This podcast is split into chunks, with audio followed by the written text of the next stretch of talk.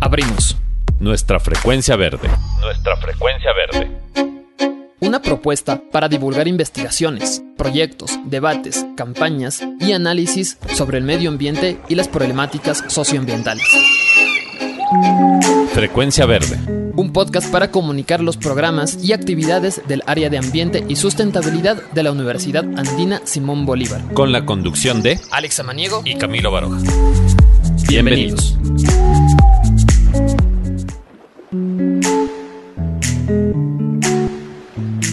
buenos días a todos y todas. Les doy la bienvenida a un nuevo episodio de Frecuencia Verde aquí en la radio Voz Andina Internacional.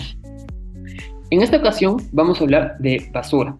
Puede que este sea un, tema eh, tal vez raro de mencionar, pero vamos a hablar de qué implicaciones tiene el manejo de la basura tanto en nuestra salud común como en eh, términos de cambio climático.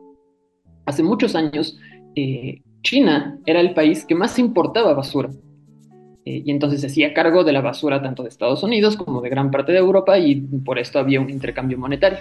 Sin embargo, en el momento en que China decide que ya no va a tratar la basura de todo este sector, entonces estos países, particularmente Estados Unidos, decide que eh, los países latinoamericanos ahora van a ser los países que reciben basura.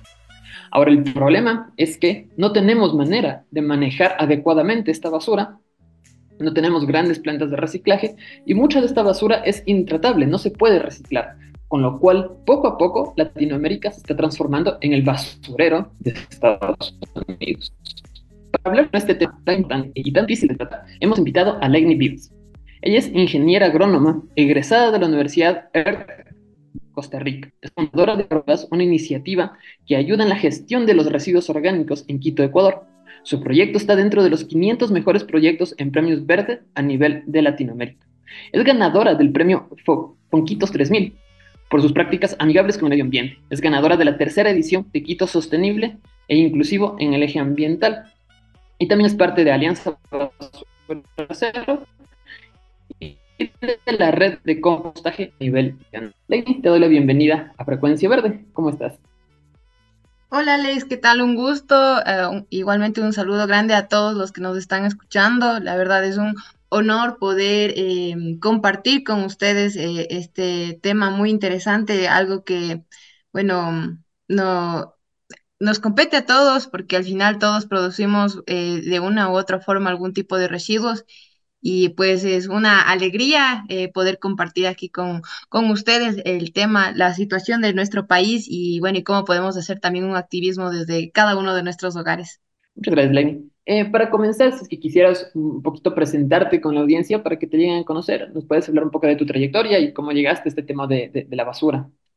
Eh, bueno, sí, eh, como les comento, bueno, yo vivo aquí en Quito, en la Loma de Puengasí, en plena ciudad, se podría decir, pero desde, desde pequeña me, me inculcó mi mamá el tema de la agricultura, el tema del, del de la conservación. Entonces, bueno, aquí en, se podría decir en mi vereda tenemos sembrado un montón de arbolitos. O sea, a pesar de que vivimos aquí en la ciudad, eh, siempre hemos tenido como estas prácticas de, tener animales de granja. Por el espacio no he podido tener una vaquita, pero es mi sueño de, poder, eh, participar con este tema de la agricultura. Me ha llamado un montón la atención desde pequeña y tuve la oportunidad de, especializarme, estudiar en el tema de la agricultura, principalmente en el tema de la agronomía. Y, bueno, esta pasión me, llevó también a poder eh, ganarme una beca para poder estudiar en, Costa Rica y aprender más acerca de los residuos. Eh, cuando estuve en la universidad no, no gané algún premio de mejor graduado o mejor compañero, sino como la más compostadora o recicladora. Entonces creo que desde ahí ya quedó marcado el, el, tema, ¿no? De, bueno, esa es mi misión para, para salir. Y cuando regresé a mi país, eh, claro, no era como cuando nos graduaban, nos decían, no, no sales como un profesional más, sino como un agente de cambio, tienes como las herramientas para hacer y transformar el, mundo donde vayas. Pero cuando ya me topé aquí, eh, fue, mm, fue un gran reto porque una, no sabía si eh, ponerme a buscar un buen trabajo o cumplir ese sueño de, ser una gestora y hacer una transformación en el tema de los residuos. Y pasaron como creo dos años en el cual estaba planteando, presentando el proyecto eh, a los municipios y el tema de cómo podríamos gestionar nuestros residuos, em, pero bueno, no se daba.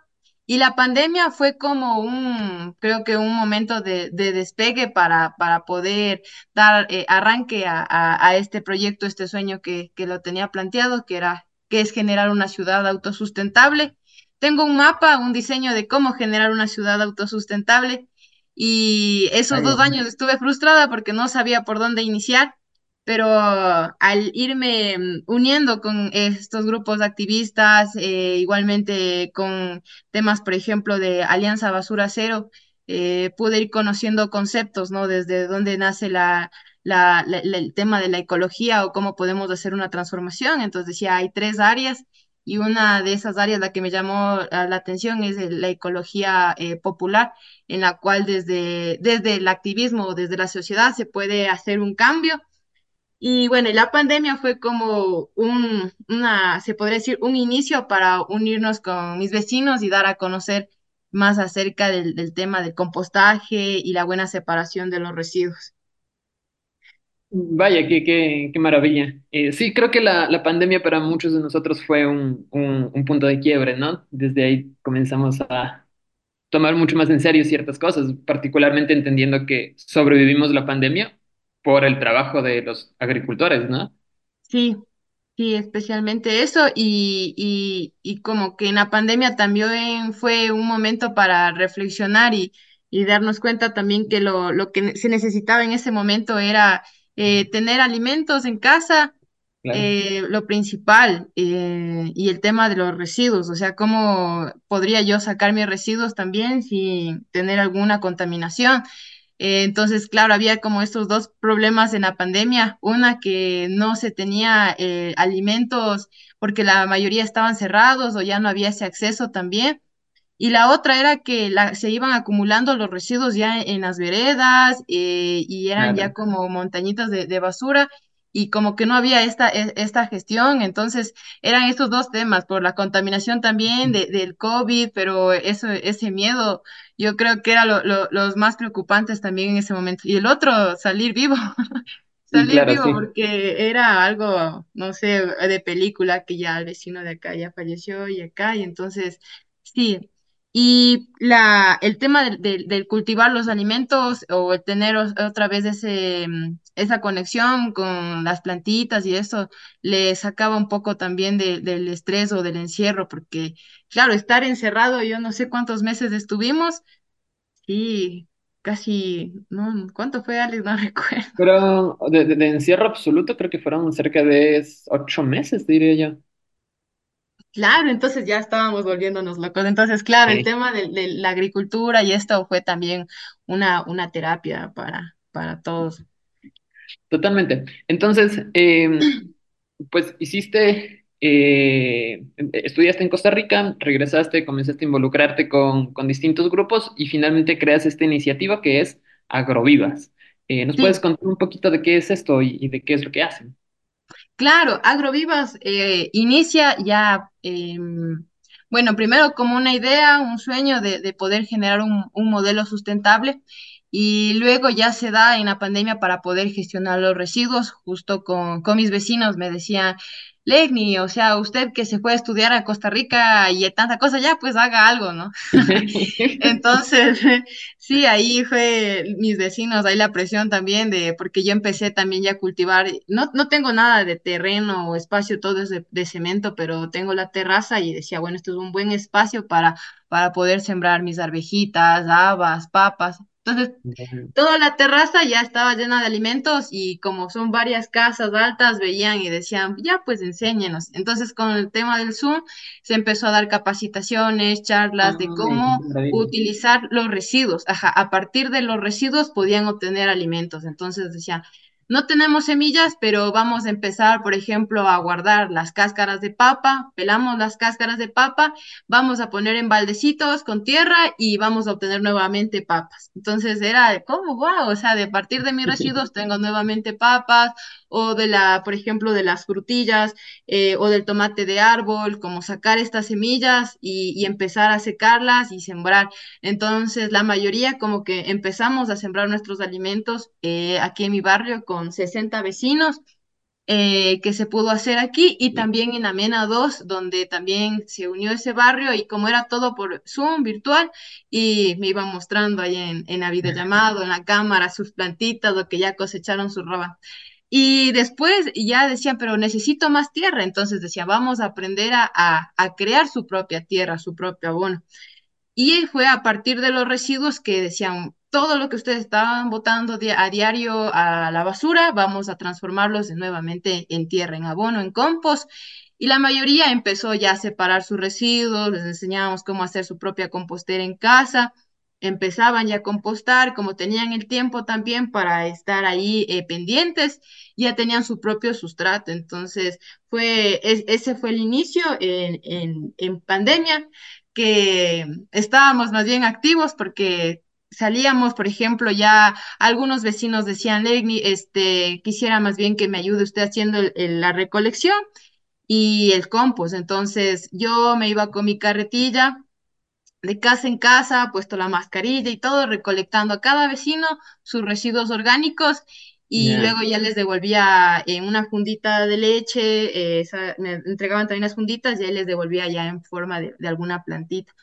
Entonces, claro, en pleno encierro sí tenía ahí eh, escondido porque, claro, hasta los policías andaban por la calle, que nadie salga a ningún lado. Entonces, era una locura porque decía, pero ¿y usted qué hace aquí? O, algunos vecinos me decían, claro, ¿usted qué hace recogiendo sus residuos si el vecino tiene COVID y el siguiente ya había fallecido? Entonces, ah, Claro, nos expusimos un montón, pero claro, al final eh, creo que la, en las crisis también le pone, al, al- sale la creatividad, o también yo pienso que Agrovivas nació también desde una, desde una, desde creatividad y también desde una necesidad también de, de, de este, del del barrio, ¿no? En gestionar, porque había este problema con mis vecinos que decían que rompían las fundas de basura a los perritos o cosas así. Al final eh, no era culpa de los perritos, sino de los vecinos Ah, que no claro. separaban bien sus residuos. Y luego ya subimos en redes sociales un video que en TikTok principalmente, un día en Agrovivas, em, acompáñanos en un día en Agrovivas. Entonces ya se estaba como saliendo este tema de la pandemia, ya, ya podían salir, entonces eh, se inscribieron, como me inscribían de más barrios, me decían, Lenny, yo quisiera también que me gestionen los residuos acá. Yo lo hacía acá en mi barrio de forma gratuita, algo como por entretenerme o Claro, como para no estar aburrida en el COVID y todo. Pero después eh, ya se empezó a dar como a más lugares de fuera de mi barrio y decían que vaya a gestionar, pero yo no tenía el transporte. Entonces iba en, en un vehículo, por ejemplo, en el bus o en el troll, en el ecovía, con el tachito hasta el domicilio para traer sus residuos. Ay, Y fue una locura porque cada vez más vecinos eh, y más personas decían yo también, yo también. Y entonces dijo, no, al final era un montón y nos unimos al final toda mi familia, mi papá, mis hermanos, a, recoger estos tachitos. Y las señoras que eran de, de las paradas, por ejemplo, del Ecovía o del Trole, donde eran los baños, o las señoras que vendían tal vez verduras en la calle, eran nuestros puntos de acopio donde llevábamos estos tachitos para almacenar y llevar a otro a llegar a otro domicilio. Entonces, así es como nace Agrovivas también, eh, como, como algo, una idea de, de poder solucionar esta problemática y luego ya, ya se convierte en un proyecto, ¿no? Una, eh, donde ya pues está gestionando ahora lo- los residuos de alrededor de todo Quito, eh, de toda, de toda la, de toda la ciudad. eh, justo haciendo el cálculo, em, de, de este año hemos logrado eh, gestionar más de 145 toneladas de, de residuos orgánicos eh, y haciendo como equivalente era como al peso de la Virgen del Panecillo. Entonces, eh, es un peso, eh, claro, y yo me quedé sorprendida porque al inicio era, claro, un kilo que recogíamos, o desde casa que inició este, Mm. este tema de la separación pero se vio que, claro, hay un montón de familias que, que quieren o que ya han estado separando, pero debido a que tal vez no hay una gestión eh, diferenciada, al final como que este, este trabajo iba en vano. Sí. Vaya, qué, qué impresionante. Eh, Entonces, solamente para hablar de cosas un poquito técnicas, el compostaje es, es que es eh, la basura orgánica que con un proceso tú la transformas en un abono que después sirve para sembrar. Exacto, sí, y lo más lindo de- del proceso del compostaje es que es algo que sucede de forma natural. Eh, lo único que necesita como para eh, transformarse en compost eh, es un- una buena oxigenación, o sea, que pueda removerse los residuos y para que los microorganismos, porque es una, un- una cantidad de, de microorganismos y vida que existe en este proceso de compost para que se transforme, o sea, esa cascarita Bien. de guineo después de unos tres meses, o sea, sin colocarle ningún producto o alguna maquinaria, sí o sí se va a transformar en, en, en, en tierra, porque al final eh, es de ese compuesto, ¿no? Es, es la tierra transformada en una forma de alimento o, o nosotros que somos tierra andando, transformados en, en humano, pero al final vamos nuevamente a descomponernos y transformarnos en tierra. tierra, claro. Claro, claro, claro. Ahora, eh, para hablar un, un- o sea, para relacionar este tema, porque la gente puede decir, claro, reciclar es importante, pero ¿qué tiene que ver esto con grandes fenómenos como el cambio climático? Eh, entonces, ¿qué podemos responder ahí? ¿Qué tiene que ver el manejo de la basura con un fenómeno global que es el cambio climático?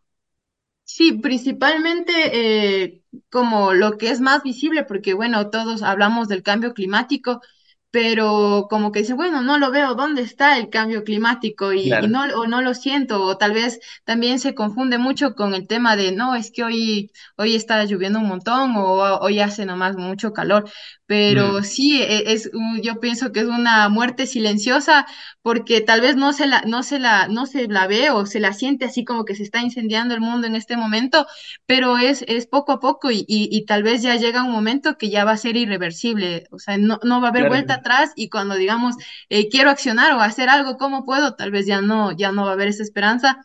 Y creo que lo más notable eh, que se va a empezar a sentir, creo que es una, eh, cuando ya eh, nuestro aire, o sea, ahorita eh, no lo sentimos porque nuestro aire lo sentimos limpio, pero ya sentir ese aire contaminado o tal vez la falta de algo en algún momento, y aún más, uno de los puntos más importantes, y pienso que, que, que es un detonante, es la, la falta de alimentos, porque claro, podemos pasar un día sin comer, pero tal vez eh, una semana sin comer ya va a ser crítico, entonces va a ser desesperante. Y si nos damos cuenta, eh, al final todos nuestros alimentos provienen de, de la tierra, del suelo. eh, claro. o claro, ahora viene el tema de la hidroponía, pero al final, el 96% de todos los productos que tenemos, o sea, de hasta lo que vestimos, eh, pro- tuvo tal vez algún inicio en, en- en las- en el suelo y la, y la tierra. Entonces, el tema de esto es que nosotros poco a poco eh, estamos agotando nuestros recursos, eh, teniendo una forma lineal de, de producción eh, en la cual vivimos en un planeta con recursos, recursos finitos y, y que cada vez se van agotando. Y uno de esos temas es el suelo. Eh, más del 36% de nuestros suelos están siendo desertificados. Eso quiere decir que la capa arable, o sea, la cantidad de materia orgánica que nosotros tenemos, cada vez es más poca. Entonces, siempre, bueno, cuando dan esas proyecciones, dicen, no, que de aquí a 50 años eh, vamos a tener esto. Yo pienso que de aquí a unos 5 años, o sea, eh, va a ser cada vez más extremo porque el, el tema de nuestros suelos se están agotando y la cantidad de materia orgánica que nosotros necesitamos para nuestro suelo no está regresando a nuestro suelo, sino que continuamente está siendo desechado en toneladas de basura, en montañas gigantes de basura, en donde eh, van siendo cada vez un problema por la cantidad de, de, problemas como los lixiviados y el gas, los gases de efecto invernadero que producen. Entonces, claro, los residuos orgánicos ah, al final en este proceso de descomposición, porque al final son vida, eh, producen eh, gases como es el gas metano. Entonces, el gas metano es 83 veces más contaminante que el dióxido de carbono y, y es el que acelera también el calentamiento global. Eh, hemos visto, claro, en, las COPs que realizan y hablan acerca del CO2 y todo, que al final es triste ver este tema, pero no, no se habla mucho acerca del metano o, o de, de la cantidad de contaminación que puede generar. Y el otro tema es la cantidad de los lixiviados, o sea, el 75% de, de, de los lixiviados que se produce en un relleno sanitario provienen de nuestros residuos, de una papaya o de una sandía, de alguna fruta que está descomponiéndose. Y al mezclarse con otro tipo de basura tóxica, como residuos hospitalarios, al final estos lixiviados ya no, ya no se los puede aprovechar para el suelo como un fertilizante, sino que son un factor de contaminación para nuestra agua, para nuestros suelos. Ese es uno de los principales temas y bueno, y otro como algo visible, eh, como de calentamiento global, que es súper visible, es el tema de la, de la basura. Cada vez son montañas y montañas y montañas de basura que se están generando. O sea, tal vez no las vemos aquí, pero si nos damos una vueltita, por ejemplo, aquí en el único relleno sanitario de Quito, que es el Inga, eh, está ya colapsado y cada vez necesita más hectáreas de terreno para seguir acumulando la, la basura. Entonces, por ejemplo, ahora van a necesitar alrededor de 150 toneladas, 150 hectáreas para se construir el nuevo complejo ambiental para seguir enterrando la basura. Entonces, claro, hay como esta, eh, esta ruptura también de, de campo-ciudad en donde los residuos que salen del campo, eh, eh, diré, los residuos que salen de la ciudad regresan al campo y el campo nos da en forma de alimento, pero el campo cada vez eh, está más escaso de nutrientes, de, fertilizantes. Y, tienen que comprar, por ejemplo, fertilizantes químicos o sintéticos para poder abastecer los nutrientes del suelo. Pero lo malo es que va a llegar algún momento que sus suelos, por más uria o más eh, fertilizantes sintéticos que se ponga, ya no va a ser productivo. O, por ejemplo, ayer compramos unas yucas y decía, pero estas yucas saben durísimas. Digo, ¿qué pasa? Y tal vez no las cociné bien. Y justo otro señor que nos vende el verde me decía, no, es que esas yucas son muy duras porque están utilizando muchos químicos en el suelo. Entonces, claro, al final... Eh, investigando acerca de nuestros alimentos también, o sea, se ha ido perdiendo la cantidad de, nutrientes que tiene un, alimento, por ejemplo, hace 35 o 40 años atrás, eh, comerse una naranja sí le podía proveer de vitamina D, vitamina E, pero ahora si nosotros comemos una naranja ya no va a tener la misma cantidad de nutrientes. Tendríamos que comer alrededor de 10, 20 naranjas para obtener los nutrientes que tenía una sola naranja.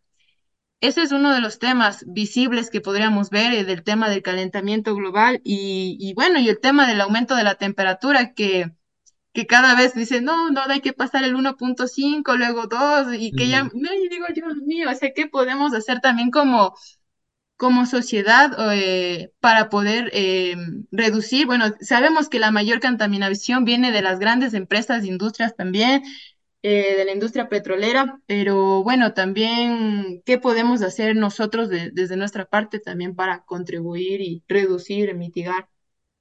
Claro, creo que esto es muy importante, eh, porque es verdad, el cambio climático a veces es muy evidente, hay zonas en donde es muy evidente, donde hay unas sequías o de repente hay inundaciones, pero eh, en otros lugares no, y especialmente si vives dentro de una ciudad. Eh, puede que esto parezca una exageración, puede que esto parezca, uh -huh. pues, a algo que no tiene mayor, import mayor, importancia. Por último, te vas a un restaurante y te dan comida y entonces todo sigue bien. Eh, es más, recuerdo un, un, un tweet de, de, Donald Trump. En algún momento estaba en, en alguna ciudad, supongo que en Nueva York, estaba lloviendo muchísimo y estaba muy frío. Y él puso un tweet que decía, si tan solo tuviéramos algo de ese supuesto calentamiento global, eh, en, en, el sentido de, miren, está frío, con, esto significa que no existe el calentamiento global. Eh, entonces, eh, sí, es importante mencionar todos estos efectos, mencionar cómo eventualmente nos va a terminar afectando a todos, pero también es importante decir que eh, esto no es cosas de, de, del futuro, o sea, el calentamiento global y, y, el cambio climático ya está aquí. Entonces, tenemos que, si es que nosotros estamos bien y nosotros no lo sentimos, eso no significa que no se sienta y no significa que alguien no está siendo afectado. Eh, sí, pero aún así, aún así, yo diría que eh, yo, yo, en este momento estoy en Loja, pero eh, hace poco que estuve en Quito, pues el, el, el calor que se sentía en Quito, yo no lo había sentido nunca. Era, era un sol muy fuerte y muy eh, agresivo, por ponerlo en, en alguna vez. Sí, y palabra. es, sí es más, más, más, más extremo, las temperaturas son más la... ah, antes no se hablaba mucho de la radiación, eh, justo Claro, estaba en el Parque Chimbía y hasta tenían ya un semáforo de medición de radiación peligrosa y yo digo, wow, o sea, claro que está ahí presente, cosas que, que se ven o por ejemplo... Sí, o sea, el tema de la, de, de- de- la, la más evidente pienso que es el, el tema del, del aumento del calor y, y son eh, cosas que van en aumento y, y que no, no ha pasado, por ejemplo, el aumento también de la temperatura en el mar. Yo, ¿cómo? O sea, ¿cuándo se ha visto eso? Eh, sí, son datos extremos también y yo pienso que son ya irreversibles porque ya como que llega este momento y es como ya una avalancha, o sea, ya el momento que despegó, ya, o sea, haga lo que haga, ya no se va a poder hacer nada. Ahora, me, mencionaste un, un- un momento lo que pasa en el Inga. Entonces, a propósito de eso, te quiero preguntar, ¿cuál es la situación de la basura en Quito? ¿Cómo se maneja la basura en Quito y, y qué significa esto de que el Inga está colapsado? Sí, o bueno, y, y el tema de esto, ¿no? Es que va, si no se cambia como es este modelo lineal de producción, eh, va, va a traer más problemas. Uno de esos, como el tema de los, de los rellenos sanitarios, pienso que no deberían existir porque es una ruptura de, de, de este tema de, de- del capitalismo, donde hay una sobreproducción y luego Claro. dicen, bueno, reciclen, hay que reciclar para poder ayudar al planeta, pero al final no, no está como la solución reciclar porque se va a seguir con, produce y produce y produce y bueno, digan, hágase encargo y vean cómo se recicla.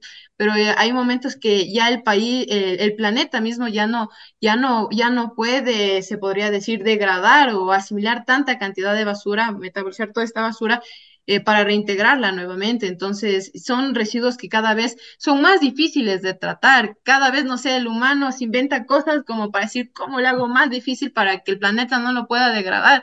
Y es una locura. Entonces, claro, viendo desde esta línea de, explotación, es, viene desde explotación, producción, distribución, consumo, y el, y el, y el quinto punto es el- la excreción o el desecho de, de todo. Entonces, eh, nuestro relleno sanitario, pues, eh, está totalmente, pues, colapsado. eh, se ha venido desde el desde el 2013, eh, viendo cómo, cómo se va a dar tratamiento a este tema y siempre como en propuestas de política es como que, bueno, vamos a dar solución a esto, pero es como es algo que se ha venido aplazando.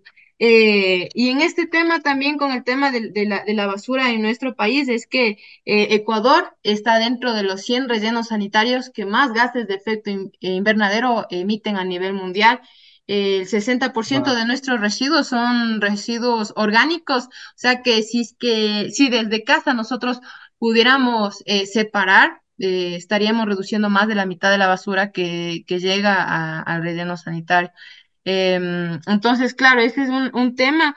El otro tema es que nosotros eh, en Ecuador estamos enterrando más del 96% de nuestra basura em, a en botaderos a cielo abierto, en rellenos sanitarios, sin ningún tratamiento, solamente es como llegar, dejar y, y tapar y Ya, ya. Y no, y no hay como esta solución también. Y el otro tema es que aquí solamente se recicla el 3.4% de, de, de, lo- de los residuos y eso es gracias a 20.000 recicladores que hay. O sea, si no fuera por ellos, o sea, no, no habría una, una, una gestión.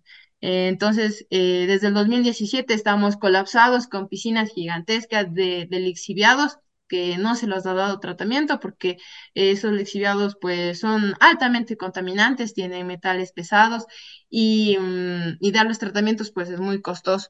Pienso que si, eso decía, si solamente con la separación de los residuos orgánicos desde la fuente se evitaría pues este, este, este problema, ¿no? De los lixiviados, igualmente acerca, recién estuvimos en el relleno sanitario y, y yo digo, wow, ¿cómo pueden vivir la- las familias también ahí cerca? Porque por un lado, justo estuvimos también como es un polvo gigante que se da todo, y como que pudimos recoger un poco de esa muestra de ese polvo y, y Ah, analizarlo en microscopio, y era un montón de microplásticos que estaban ahí, o sea, entonces, claro, al final también la- las personas que trabajan ahí cerca, los que viven, no solo de- del gas que están inhalando, también están inhalando plástico. microplástico. Sí, Wow. entonces es un, un tema también que, que, que está súper fuerte porque eh, las ciudades, o sea, esto esta, las ciudades son como las grandes productoras de la basura, pero al final las zonas afectadas son las zonas del campo, o sea, la, eh, como las zonas discriminadas, porque al final hasta estos predios bajan de valor o muchas personas vivían en estas áreas, por ejemplo, el Inga era una, un lugar, ¿cómo se llama?, eh, donde había... No me acuerdo cómo se llama esa palabra, donde descubrieron vasijas, eh, no se me fue ese nombre, pero lleno de cultura, o sea, Linga eh, tenía esta cultura, esta historia, pero ahora ya es un lugar en sacrificio porque llega toda la basura de Quito. Entonces, ese es un problema, ese es un problema que tenemos aquí porque son eh, alrededor de, mm, de 78 mil toneladas de basura que se está generando aquí en Quito y por mes. Y entonces, eh, a, más de eso, a más de eso, o sea, nosotros estamos importando basura de otros países, entonces eh, no hemos dado tratamiento ni a nuestra basura de aquí, nos está dando tratamiento. Eh, y el tema no es tal vez aprovechar, bueno, de si vamos a desaparecer la basura para producir energía o tal vez producir, claro, electricidad porque al final solamente se está mercantilizando el tema de la basura, como diciendo, bueno, traigan su basura que acá vamos a producirlo, pero no se está eh, cortando desde raíz este problema que es la sobreproducción de basura. Y mm, claro, al final todo, o sea, todos estos eh, lugares están directamente siendo afectados, porque ya hasta la calidad de su agua ya, ya no sirve para el riego. Eh, el aire ya está contaminado, las torres de basura igualmente ahí, o sea, es totalmente visible. Claro, siempre está esta, esta pregunta equivocada, que es, eh, ¿cómo, de, qué manera podemos seguir haciendo lo mismo, pero con o sea, mitigando un poco la parte final del problema? Entonces acá es, ¿de qué manera podemos seguir produciendo lo mismo que estamos produciendo o incluso produciendo más?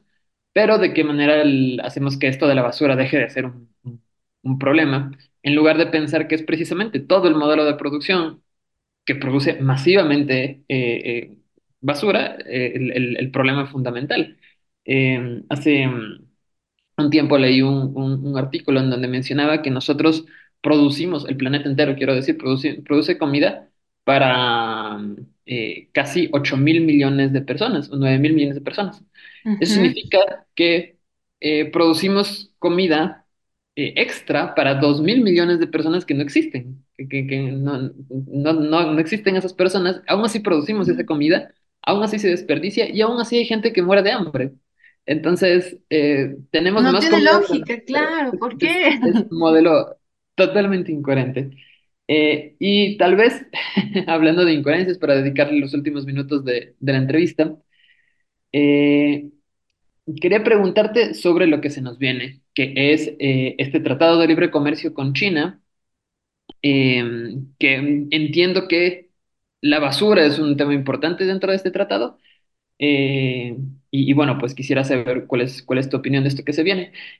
antes de la entrevista habíamos hablado de que eh, lo correcto es dedicarle un episodio entero a este tratado. Entonces, esto es, ya, lo tenemos planificado, pero eh, eh, de manera un poco superficial. ¿Tú cómo ves este tema?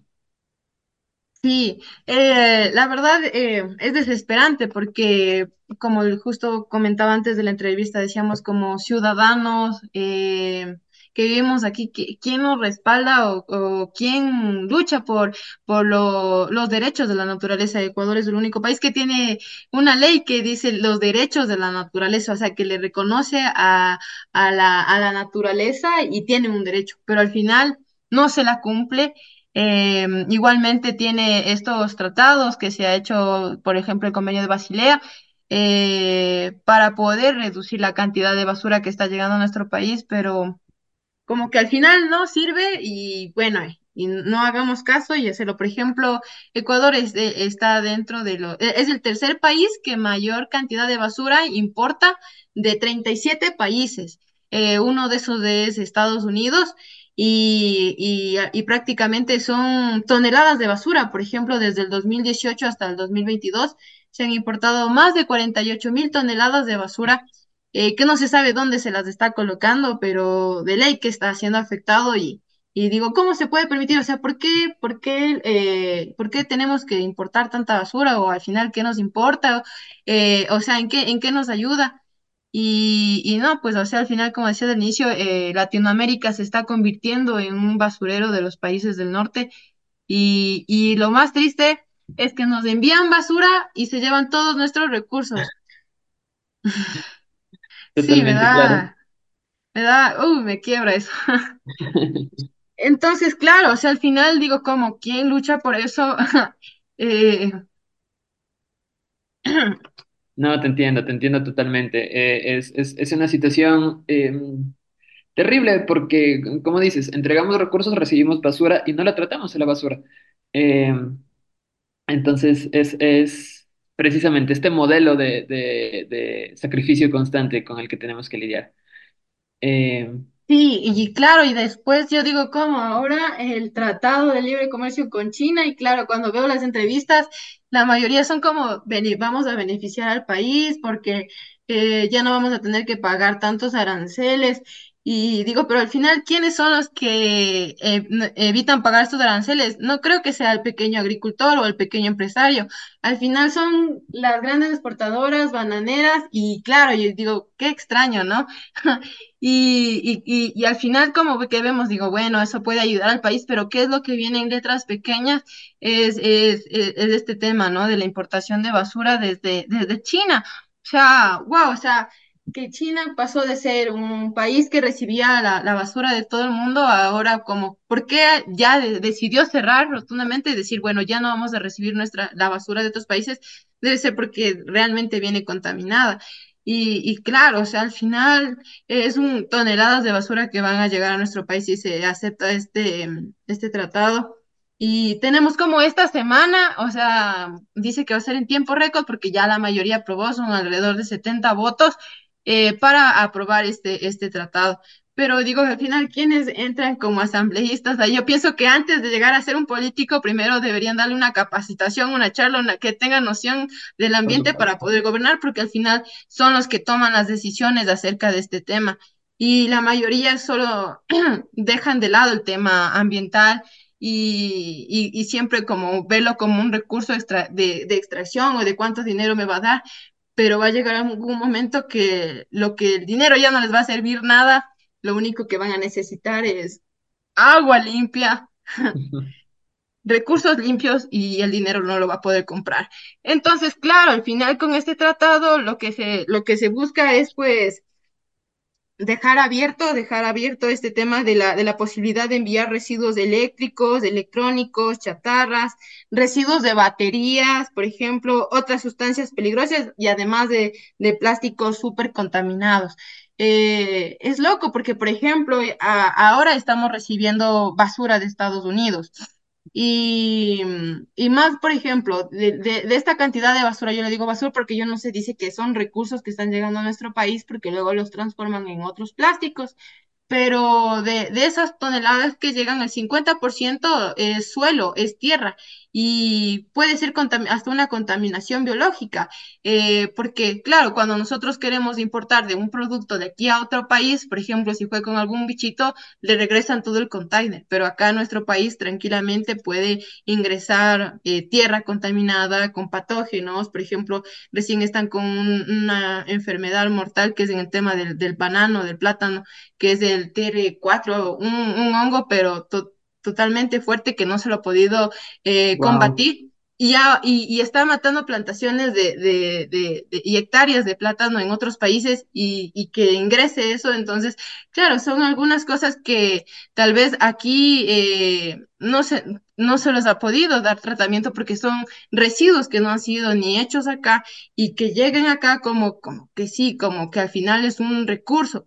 Pienso que no, o sea, al final es un problema. Como por ejemplo lo que pasó con la canela que recién estaba viendo Ay, para ya terminar. Sí, o sea, digo, wow, o sea, cuando llegó a Estados Unidos, que estas papillas contaminaron un montón de niños y que decía que este producto venía de acá, de, de Ecuador, porque es eh, producida acá, pero allá haciendo el análisis, y lo que estaba contaminado era la canela, que estaba contaminado con cromo y plomo, que venía de China. Entonces, eh, esa empresa que tenía más de 30 años de de funcionar, ahora pues ya está en, en, este juicio súper fuerte. Y digo, ahora, ¿cuántas empresas más eh, o pequeños agricultores eh, pueden perder por, por la importación de productos de otros países?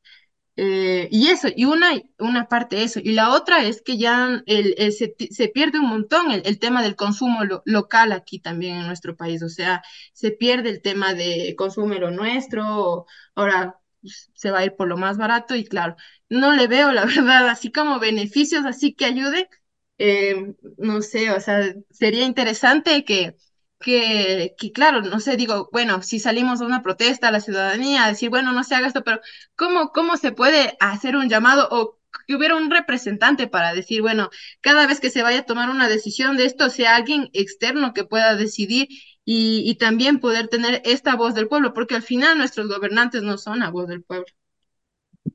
No, eso es, eso es lo, lo, lo, lo terrible, ¿no? Porque estas decisiones se toman eh, en, en estos lugares que supuestamente son públicos, como la asamblea o, o como los gabinetes de gobierno.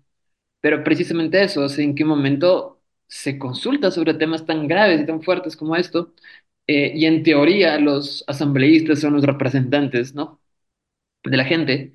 Eh, pero nos damos cuenta que no es así, nos damos cuenta que, que incluso las bancadas, que en teoría, por su posición política, deberían estar en contra de este tipo de cosas, eh, prefieren acuerdos de gobernabilidad, prefieren eh, no pelearse, prefieren eh, dejar de lado la, supuesta postura política de, de- de- de defensa del pueblo, de, izquierda incluso, para darle espacio a, estos otros acuerdos y, en el proceso ellos podrán ganar algún tipo de poder, podrán ganar algún tipo de oportunidad de- de gobernar y de poner sus leyes y de eh, poner sus candidatos, pero quienes se están sacrificando es la gente, porque es, es, es, no es el asambleísta que gana cinco mil dólares quien va a terminar sufriendo esto, pues van a ser los, los agricultores, van a ser los campesinos.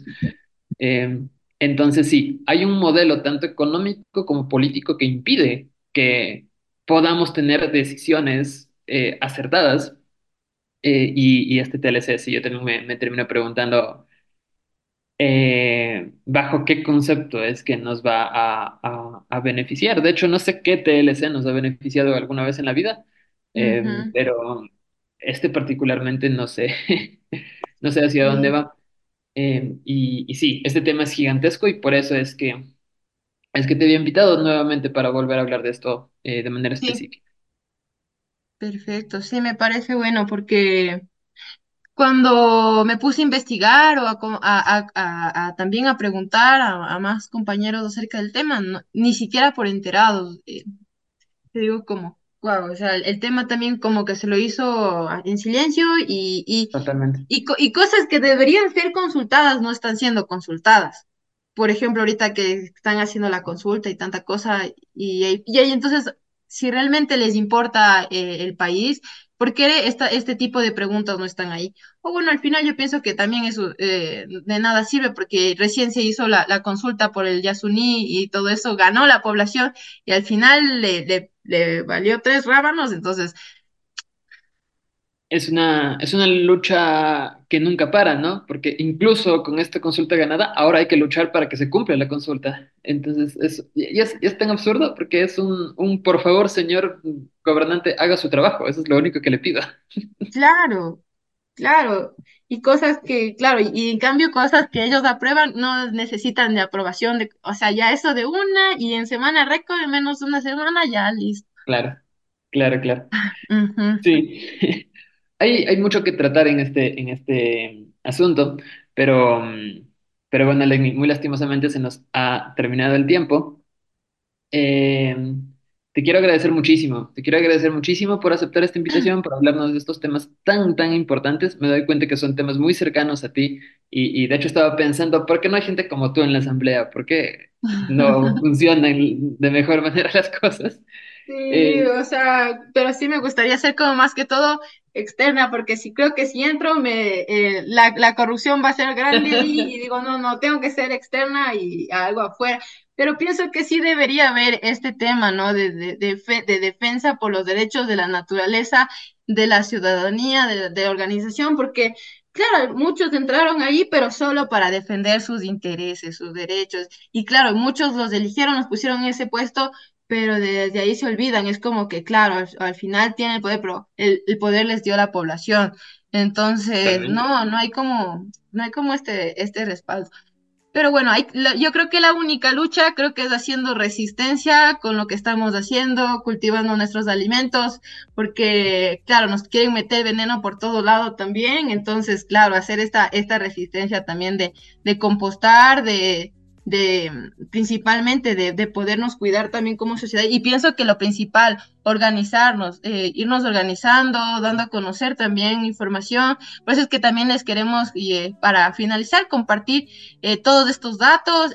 pueden ingresar a, la página de Alianza Basura Cero donde van a encontrar todo este contenido. También recién se hizo la publicación de la guía de compostaje para que nadie quede con excusa de no sé compostar o cómo lo hago. Ahí está una guía súper completa, eh, súper interactiva, práctica, para que todos empecemos también a compostar o si no con el tema de los, de los gestores, servicios también que tenemos y a irnos activando. Igualmente a invitarles desde este 22 de marzo al 22 de abril.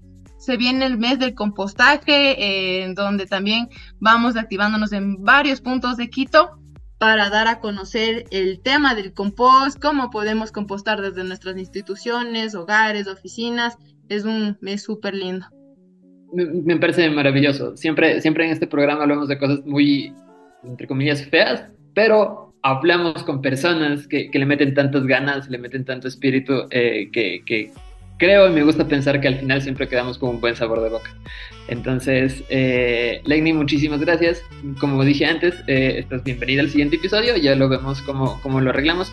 Eh, ojalá lo podamos hacer esta vez ya en, en persona, en la cabina en la Universidad eh, Andina, si está bien contigo. Y pues nada, de nuevo, agradecerte muchísimo y agradecer a la audiencia por escucharnos.